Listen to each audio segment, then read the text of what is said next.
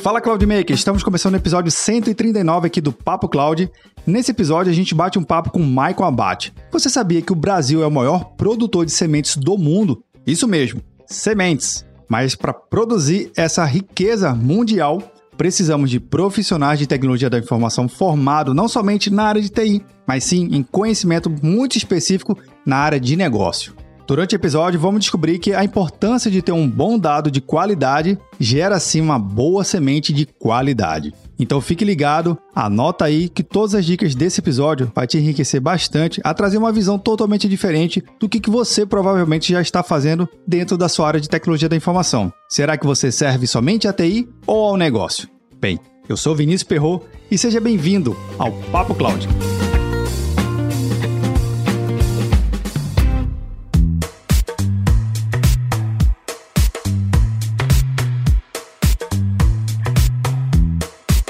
Duas coisas que você pode fazer enquanto ouve esse episódio. Primeiro é classificar ele aqui com cinco estrelinhas. Se o seu agregador de podcast favorito tiver um desses recursos, ajude a gente aqui, classifique esse episódio e o nosso podcast. Seja no Spotify, Apple Podcast, Castbox, tantos outros. Qualquer agregador provavelmente tem um recurso desse. Isso nos ajuda muito a ranquear mais ainda o nosso episódio. A segunda coisa que você pode estar fazendo exatamente nesse momento é compartilhar esse episódio com seus amigos e nas suas redes sociais. Se você está gostando desse episódio, outra pessoa também pode gostar desse episódio. Então vamos lá, compartilhe e classifique. Bora lá para o nosso Papo Cloud?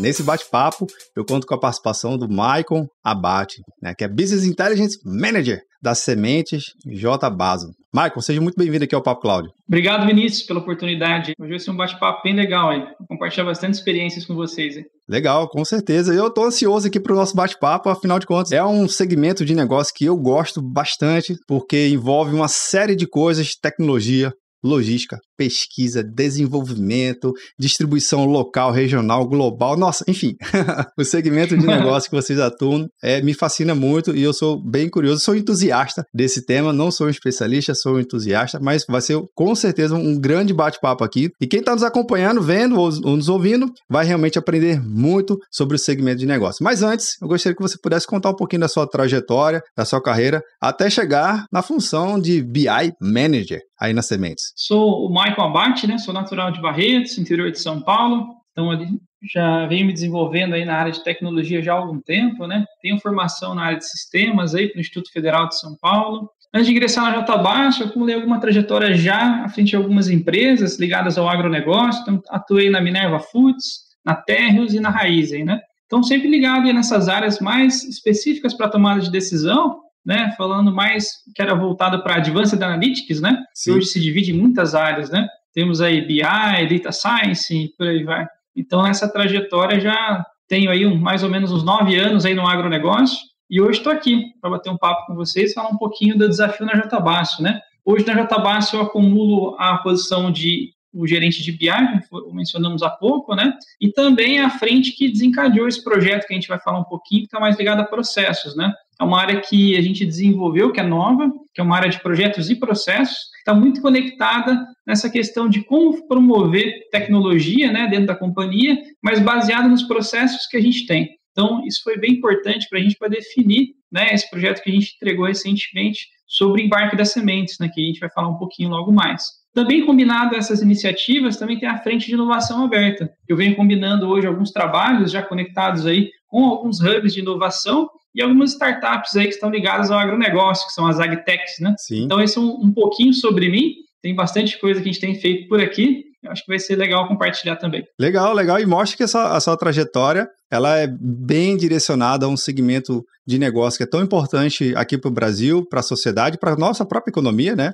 É um segmento que tem uma representação extremamente significativa no nosso PIB, né, nossa geração de riquezas e tudo mais, e mostra Sim. que tem sim profissionais dedicados na área de tecnologia da informação que tem que se entrar na área do agro, enfim, nessa, nesse segmento tão importante e tem que trazer essa experiência. E essa experiência combinada, né, traz muito realismo, principalmente porque não é só a tecnologia, é tecnologia voltada ao negócio, não está desconectado, né? Muito pelo contrário, tá, tem uma conexão, tem uma sinergia entre a tecnologia e o propósito do negócio, não é verdade? Perfeito. Essa conexão é importante, né? A tecnologia da informação não é só a área de TI, trata só de sistemas, mas também temos aí ligação direta com a área de negócio, com a tomada de decisão, e isso vem se provando muito com o tempo, né? Essas áreas de analytics vêm desenvolvendo no mercado hoje, falam muito sobre esse, nesse sentido, que mostra que a tecnologia da informação pode estar ligada à decisão no dia a dia, né, e vem mostrando que, através de análise de dados mais robustas, a gente consegue trazer esse tipo de, de análise, de comparação, ou até mesmo direcionar aí no dia a dia das companhias. Né? Massa, bacana demais.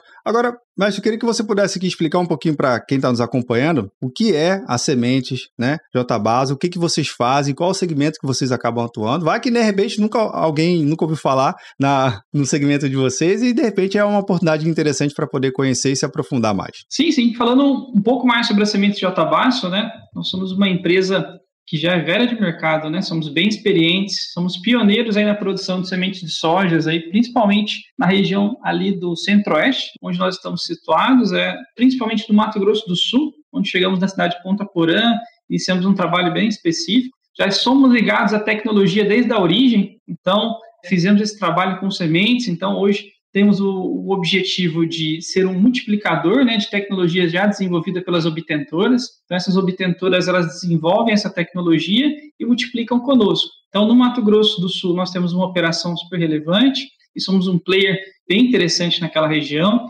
No Mato Grosso, né, também estamos com uma expressão muito grande em relação ao trabalho que estamos desenvolvendo. E também estamos crescendo muito ali sobre a questão comercial. Então, em todo o Centro-Oeste, a gente está atendendo, bem dizer, clientes que estão ligados ao Mato Grosso do Sul, Mato Grosso, e estamos explorando também alguns clientes do Sul e outros estados que a gente também está trabalhando sobre o aspecto comercial.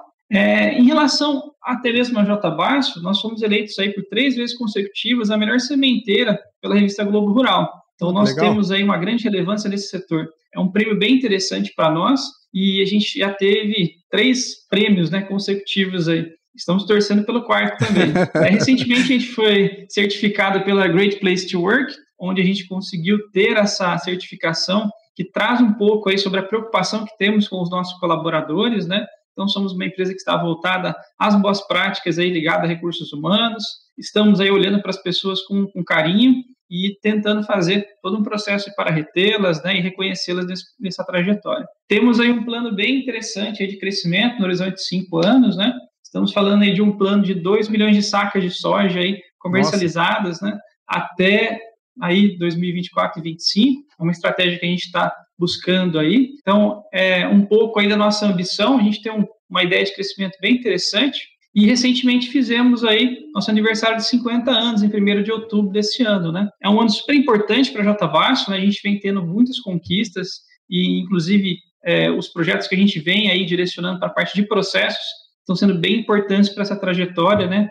Para poder garantir esse crescimento que a gente tanto quer, tanto está buscando aí nesse horizonte aí de longo prazo. Sensacional, porque você mostra que tudo começa através de uma boa semente, uma boa semente de qualidade e, obviamente, é, combinado com uma série de tecnologias, melhoramento em processos, né? Faz com que vocês tenham uma eficiência e atinjam esses números, né? Como você acabou é, vislumbrando em uma projeção de mercado. Eu, eu particularmente converso com muitas empresas aqui, diversos segmentos, mas são poucas que realmente têm esse domínio sobre o que, que quer, aonde quer chegar em números precisos, né? E você já mostra que realmente tem um controle um pouco mais detalhado, porque uma curiosidade que eu acho que todo mundo aqui deve, deve saber, né? Se não, fique ciente que basicamente é uma indústria a céu aberto. O resultado, ela, ela busca muito, Sim. mais que você tenha um trabalho em, em, laboratórios, alguma coisa mais específica, mas querendo ou não, você vai para o céu aberto e ali é onde acontece, tem que acompanhar uma série de coisas, né? Como clima, tempo, enfim, uma série de, de outros intempéries, para poder realmente vislumbrar depois de um, uma jornada de trabalho, para ver se realmente foi bem sucedida ou não e quais são os melhoramentos. Né? Então, isso acaba também levando em consideração no dia a dia, no seu dia a dia, para você tentar analisar quais seriam os dados futuros para poder trazer para dados presentes e a gente conseguir desenvolver novos modelos, seria isso? Sim, sim, sem dúvida. A gente parte muito sobre o aspecto, pensando na iniciativa de BI, de olhar um pouquinho para o passado, né, naquela visão de retrovisor, para poder entender o que aconteceu, né? Porque há essa necessidade de ter essa análise descritiva, né? Aí você passa a caminhar um pouquinho no sentido de olhar, poxa, sobre o que aconteceu, que decisão que eu posso tomar diferente, né? Então é, super importante a gente começar a olhar um pouquinho para como estamos fazendo, né? Para poder direcionar em algumas melhorias que a gente espera, né? A gente passa a fazer alguns diagnósticos, né? Para olhar, poxa, onde eu posso melhorar? Aí entra muita questão de processos, né? Que tem essa essa peculiaridade de poder olhar com carinho para tudo que a gente está executando e falar, poxa, como poderia ser mais performático, otimizado? Como eu poderia sistematizar essa ação, né, que é feita hoje de uma forma muito informal e trazer uma característica aí de robustez, né, de eficiência que a gente espera nos processos dentro da companhia. Então, essa conexão é super importante aí para a gente. Uma coisa que você acabou de tocar, que eu acho importante até é, dar um desdobramento maior, é em relação ao processo. Né? Muitas das vezes também, já, já entendendo e atuando nessa área, às vezes né, acredita-se ou tem um mito de que o processo é, uma vez definido, deve ser seguido, né? de certa forma, cegamente, não deve ser alterado, porque é o processo. Já diz a regra, é o processo. Mas você deu uma deixa Sim. aqui que é importante. Existe a necessidade de um melhoramento do processo. O processo ele é algo que está lá para seguir, para ganhar escala, mas não é algo fixo, não está escrito na pedra, né? Muito pelo contrário, está escrito numa forma que é orgânico, a empresa é orgânica. Então, conta um pouquinho aqui para gente como é que vocês conseguem melhorar o processo, visto que, enfim, toda essa complexidade da área de negócio de vocês, como é que vocês conseguem realmente trazer soluções tecnológicas, vislumbrar soluções para poder realmente melhorar o que mais importa, né? O produto final, que acaba impactando a todo mundo, né? Literalmente. Perfeito, Vinícius. Eu acho super importante sua pergunta. Ela vai de encontro com um desafio que nós desenvolvemos aqui. Imagine você que uma empresa de 50 anos que já fazia o embarque de sementes, no caso desse processo específico, né, já do mesmo formato, do mesmo jeito, e tipo, nossa, ouvimos muito assim, olha, já funciona assim, já vem fazendo assim há muitos anos, né? Como que você ajusta esse tipo de, de processo, né? Você precisa fazer uma construção que eu digo que é, eu sempre digo que é a quatro mãos, né? Então você tem que sentar com essas pessoas e compartilhar com elas essas experiências e dizer, olha, é, tal unidade faz dessa maneira, tal unidade faz daquela outra maneira, né? Como que a gente pode fazer uma integração e fazer a melhoria desse processo e tornar ele meio que único para todos nós, porque somos uma única empresa, né? Então, há um processo de mudança cultural muito forte que a gente teve que realizar para poder fazer esses ajustes e vendo, estamos fazendo até hoje, né? E dizer para as pessoas a importância de se padronizar, ter as instruções, né? Para poder normalizar tudo isso dentro da companhia. Porque conforme a gente vai crescendo, você percebe que vai se desenvolvendo em culturas ou processos distintos, né? Que são feitos para o mesmo objetivo, que é bem interessante, né? Se você passa a notar que algumas pessoas já têm um conhecimento empírico já de algum tempo Sim. e já querem dizer, olha, cara, assim já funciona muito bem aqui, mas lá o cara faz diferente, um pouco mais Eu já sei como funciona. Às vezes vem assim, né? É, já sei como funciona, né? Será que realmente a gente deveria ajustar? Então, você muda muito aquele padrão, né, aquela forma de trabalho. Então, assim, esse desafio é o preliminar. E como que você vai, tem feito isso, tem funcionado, né? É, sentando com essas pessoas e fazendo um desenho a quatro mãos, levantando mapa de valor, né, fazendo todas as notações, e a partir daí a gente começa a conectar potenciais soluções, porque se você sabe o que você precisa e quer, fica muito mais fácil você pedir para alguém te ajudar. E foi isso que a gente tá, começou a identificar. Opa. E se você se nem você sabe o que você quer, como você chama um parceiro ou compra uma solução, né, que consiga te auxiliar nesse sentido, né? Então esse é o, o que a gente vem acreditando e vem desenvolvendo hoje na área aqui. Pô, legal. Então você já dá uma grande dica aqui para quem está nos acompanhando de que Primeiro, faça uma reflexão junto com a área de tecnologia, junto com a área de negócio, para poder realmente entender o que, que vocês estão precisando nesse momento. Eu acho que é uma dica de ouro que você está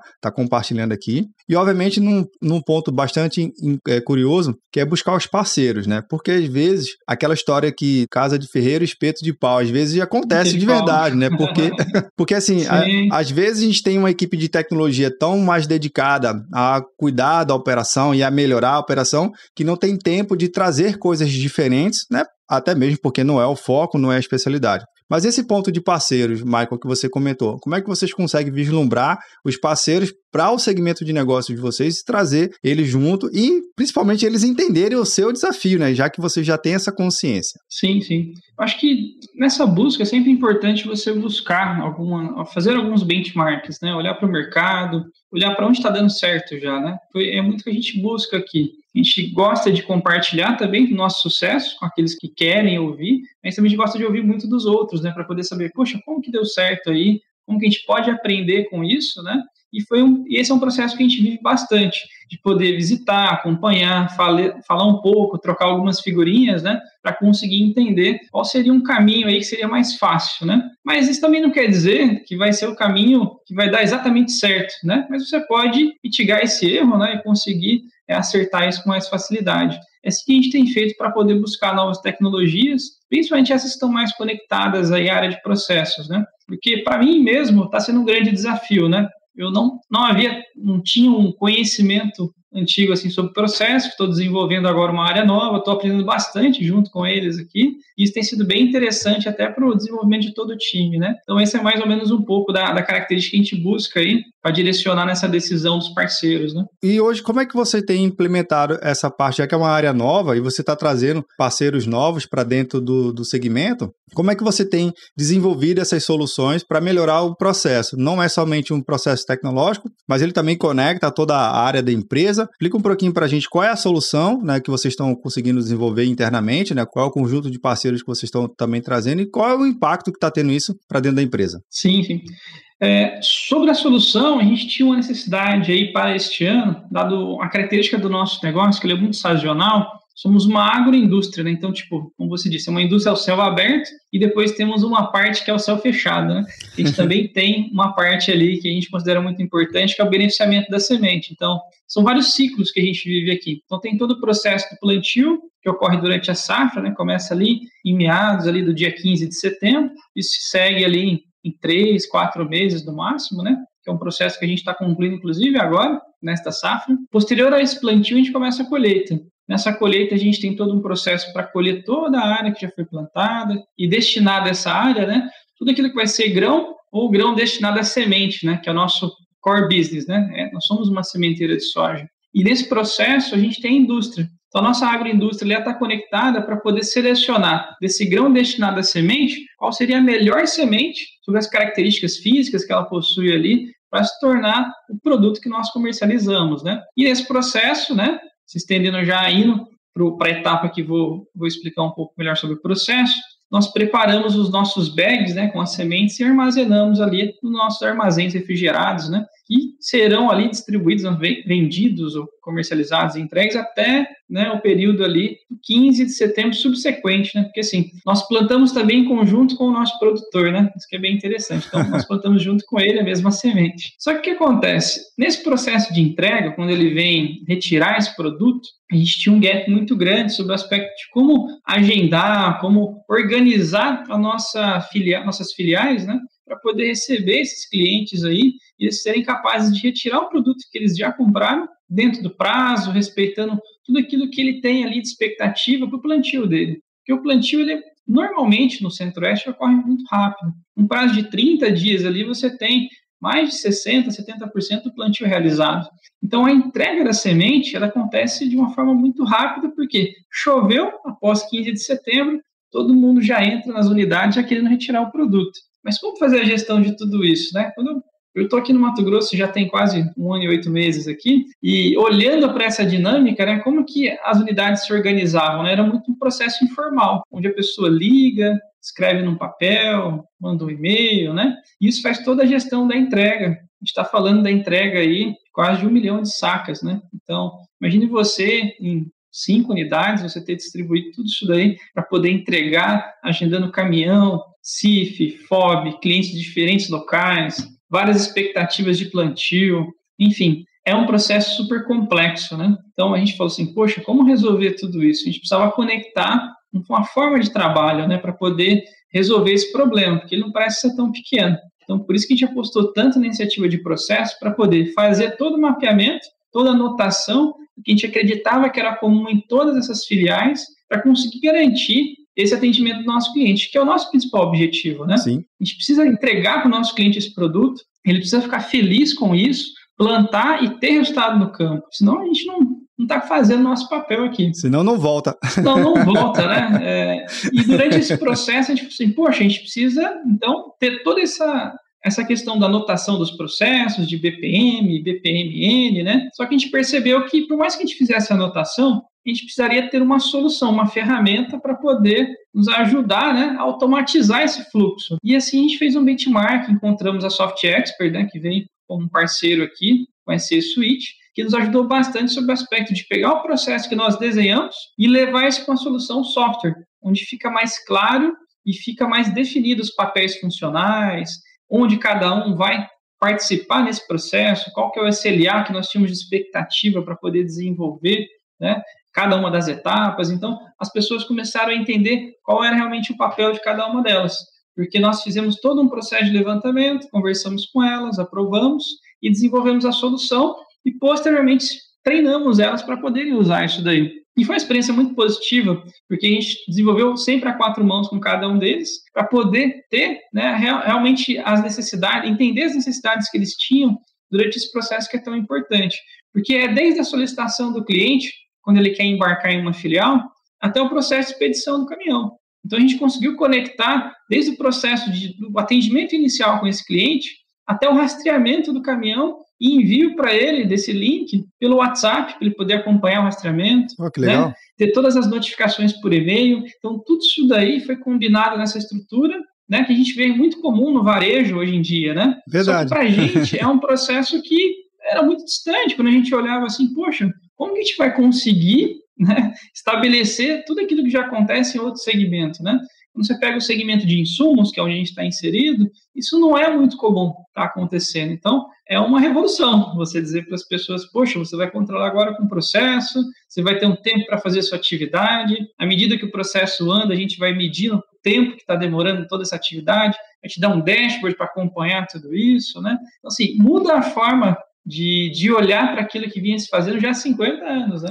Então, é uma característica um pouco diferente um pouco disruptivo até, mas tem sido bem interessante essa troca de experiência, porque vem mostrando para as pessoas a importância de cuidar de cada uma dessas caixinhas né, que a gente desenhou com eles. E falando para eles assim, olha, se você fizer bem a sua parte e avançar a tua etapa, o colega vai receber certinho, ele vai fazer a parte dele, e no final, quando o cliente receber o produto, ele vai ficar contente, porque ele percebeu que funciona. Ele agenda e o produto chega.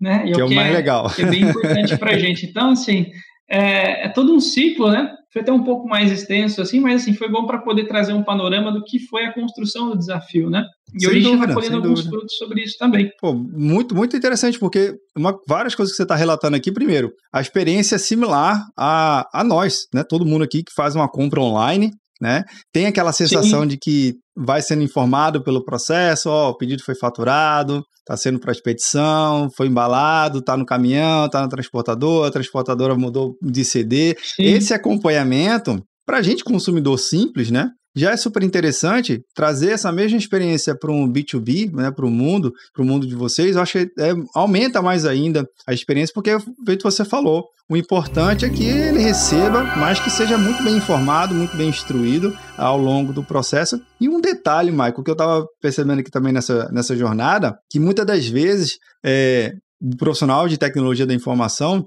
ele busca, quando busca, espero que sempre busque, soluções para melhorar o processo do negócio. Mas eu acho que eu percebi aqui também que houve e que está havendo também um melhoramento do processo na área de TI. Porque às vezes a gente só quer melhorar para fora, né? O profissional de tecnologia. Mas também tem que, tem que ter um melhoramento interno. Ele tem que melhorar os processos dele, ele também tem que se beneficiar dessa jornada. Então é, acaba sendo um benefício em dobro. É isso que eu percebi, tá certo? Sim, está correto, porque a partir do momento que você consegue entender bem o que você está buscando naquele processo, né? E desenvolver uma solução que vai suportá-lo, você acaba reduzindo alguns problemas já recorrentes, tipo, sobre usabilidade de outros sistemas, de expectativas que haviam sobre outras, outras estruturas ou processos conectados àquele processo maior. Então, porque como você torna ele mais eficiente, você acaba fluindo mais outras estruturas, né? Isso é bem interessante. E os outros sistemas acabam sendo beneficiados também disso. Então, a, a ideia é que a gente consiga expandir isso no modo geral é um desejo que nós temos aí para todas as áreas, não né? sei que é um processo mais longo, mas eu acredito que todos podem ser beneficiados nesse processo, sim. Acho que é bem importante. Eu costumo dizer que nessa trajetória, né, sendo 1% melhor a cada dia, a gente vai conseguir chegar lá, mas é um processo longo. Exato, é, é, é, o trabalho, é a constância, né? De pouquinho em pouquinho, você Sim. mantendo o ritmo, vai acumulando o processo.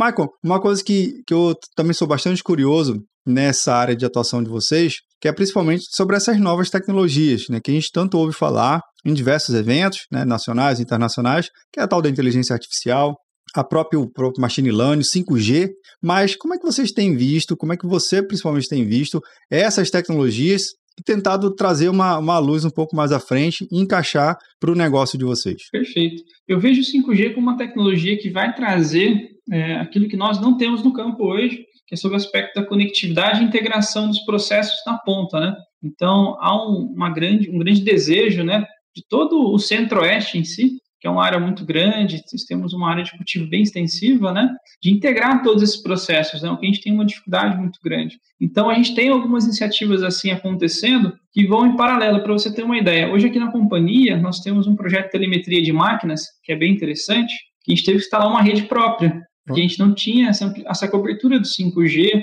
ou seja, de outra, outra transmissão de dados também. A gente teve que colocar antenas próprias para poder fazer a ligação de todo o maquinário que tem os sensores hoje conectados a eles. Então, todo o processo de plantio, colheita, principalmente no Mato Grosso do Sul, nós já temos esses sensores integrados aos mecanizados, né? Só que eles precisam de uma rede específica para poder trafegar esses dados e enviar para a nuvem, né? Que acontece muito. Então, por isso a gente teve que colocar uma rede específica. Então, você vê como o impacto do 5G, né, não existir hoje no campo, nos atrapalha bastante, né? Porque a gente precisa muito dessa conectividade. Então, acho que é um processo super importante. À medida que ele for se expandindo, principalmente aqui no Centro-Oeste, nós teremos muitos benefícios aí de conectar toda a operação do campo para dar essa visão mais específica no corporativo do que está acontecendo e não ter e não precisar desses investimentos extras, né, com conectividade como a gente vem fazendo hoje. Então esse é um, um ponto bem interessante aí sobre o aspecto de conectividade. Mas mostra que vocês não, não ficam parados, né? Não fica esperando a rede chegar. Nada disso. Vamos lá, vamos criar a nossa estrutura, vamos fazer acontecer. Parado não vão ficar, não é isso? é, que nem aquela famosa frase, né? O agro não para, né? a gente não pode parar mesmo. Verdade, porque verdade. A gente precisa ir avançando conforme o tempo, né? Não temos uma vantagem como os grandes centros, São Paulo, Curitiba e por aí, que você consegue ter mais conectividade, mais tecnologia ali no, no dia a dia, né? Mas a gente vem também trazendo a tecnologia para o campo. Então, através de processos como inovação aberta, que a gente está conduzindo aqui na área, né? ou até mesmo processos que a gente gostaria de entender como a telemetria de máquinas, a gente vem trazendo também algumas possibilidades alternativas aí para continuar o trabalho, né? A gente não pode parar. Sem dúvida, sim. E, por favor, não parem. não parem. Mas assim, Michael, eu sei que a gente tem muito assunto, eu não queria parar aqui esse episódio, porque é um segmento que traz muita inovação, tecnologia, como você bem falou, até mesmo um desafio como trazer o Open Innovation para dentro do segmento, já é um tema que a gente pode deixar agendado aqui para um próximo bate-papo.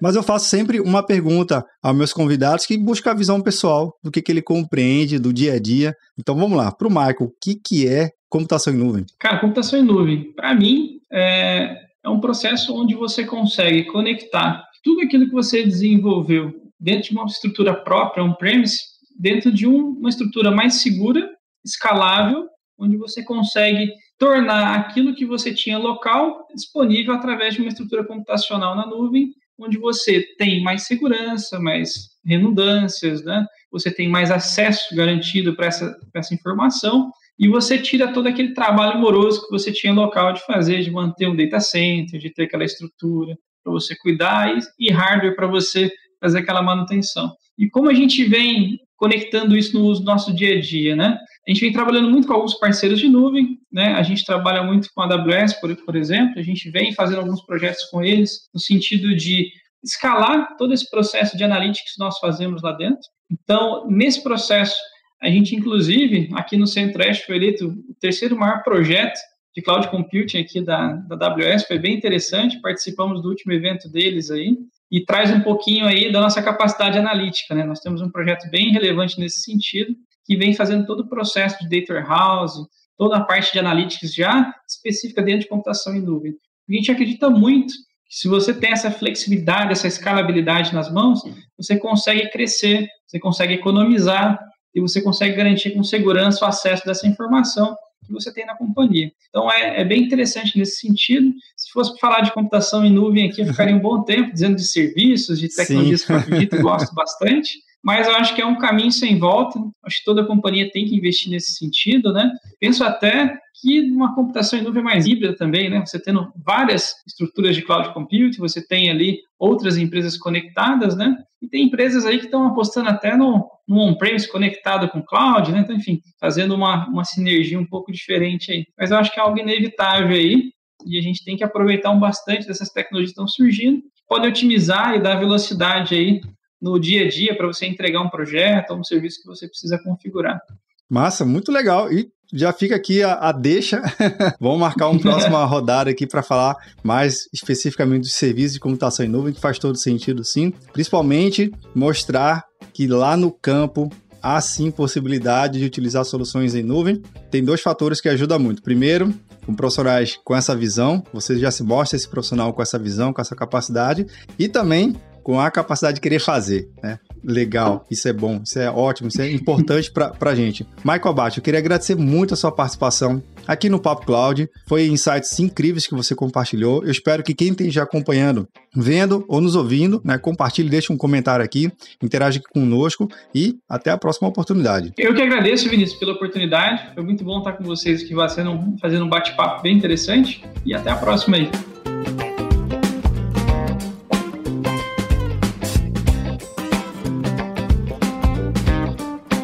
Aí, o que você achou do bate-papo com o Abate? Eu particularmente gostei muito porque ele trouxe uma realidade totalmente diferente aqui do meu dia a dia. E compreender mais ainda como a tecnologia ajuda no negócio faz todo sentido desse episódio. Compartilhe nas suas redes sociais. Se você tiver algum insight, esse bate-papo não termina aqui não, viu? Você pode compartilhar lá no grupo do Papo Cloud Makers, bit.ly barra Cloud Telegram. Ou se quiser, pode mandar uma mensagem direto aqui pro WhatsApp, 81 7313 9822. E aí, tá na nuvem?